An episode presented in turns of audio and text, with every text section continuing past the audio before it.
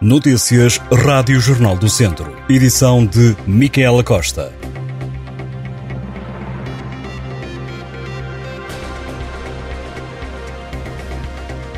A família do homem encontrado morto em Lamego mais de uma semana depois de ter desaparecido pede justiça.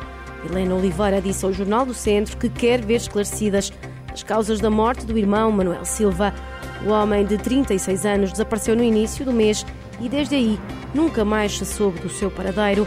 Foi a irmã e um grupo de pessoas quem encontrou o corpo de Manuel Silva na manhã de ontem, a cerca de 400 metros da habitação que a vítima partilhava com outro irmão, Tiago Silva, e a mãe destes. Helena Oliveira acredita que o corpo do irmão terá sido posto naquele sítio que já havia sido batido pela equipa sinotécnica da GNR e outros elementos das autoridades.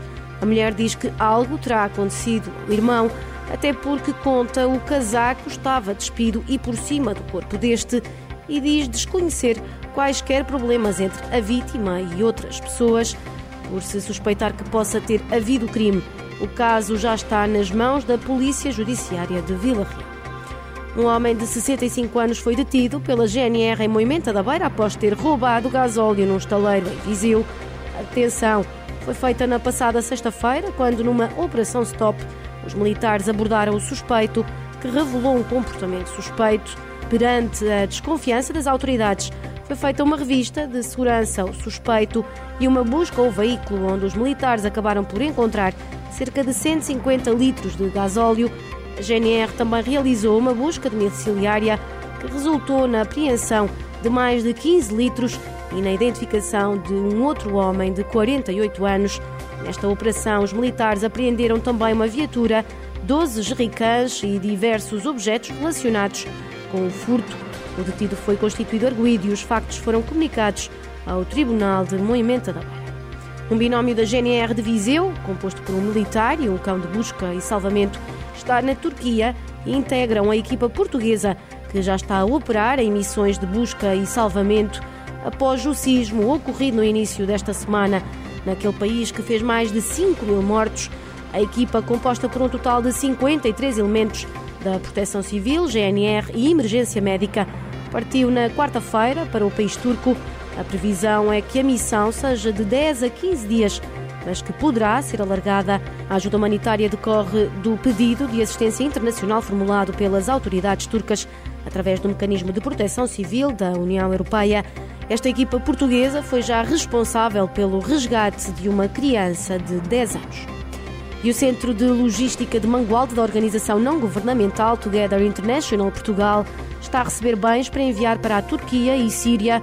Cláudia Aguiar, responsável pela ONG, apela à população para entregar no antigo pavilhão da tipografia Beira Alta, no cruzamento do bairro Nossa Senhora do Castelo, roupa de inverno para adultos e crianças, como por exemplo cascóis, gorros e meias e outros materiais para quem está desalojado, como tendas, camas, colchões, garrafas térmicas ou lanternas.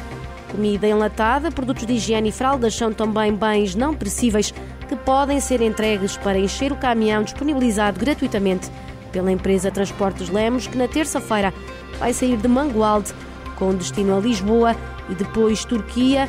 Um pouco por todo o distrito desdobram-se iniciativas para angariar bens de apoio às vítimas do terremoto. Quem quiser contribuir pode também fazê-lo no Centro Multiusos de Lamego ou na loja social do município no Adro de Santa Maria, em São João da Pesqueira, ou ainda em muitos outros locais que são publicados através das redes sociais. A Síria e a Turquia foram atingidas por um terremoto de magnitude 7.8 na escala de Richter, a que se seguiram várias réplicas, uma das quais de magnitude 7.5. Os sismos provocaram dezenas de milhares de mortos. E os vinhos do Dão faturaram mais de 24,5 milhões de euros em exportações no último ano.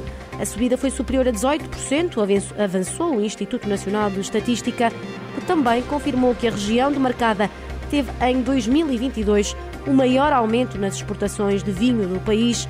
De acordo com os dados do INE, citados pela Comissão Vitivinícola Regional do Dão, as vendas para o estrangeiro cresceram 18,2%, um valor que é superior ao crescimento de 1,5% no conjunto dos vinhos portugueses. O Dão registrou ainda aumentos de 1,3% no volume e de 16,6% no preço médio da garrafa por litro. Os Os vinhos do Dão chegaram a 80 países, tendo como principais clientes o Canadá, a Alemanha, Estados Unidos, Bélgica e Brasil. O presidente da Comissão Vitivinícola Regional do Dão, Arlindo Cunha, mostrou-se satisfeito com os números alcançados pela região no último ano.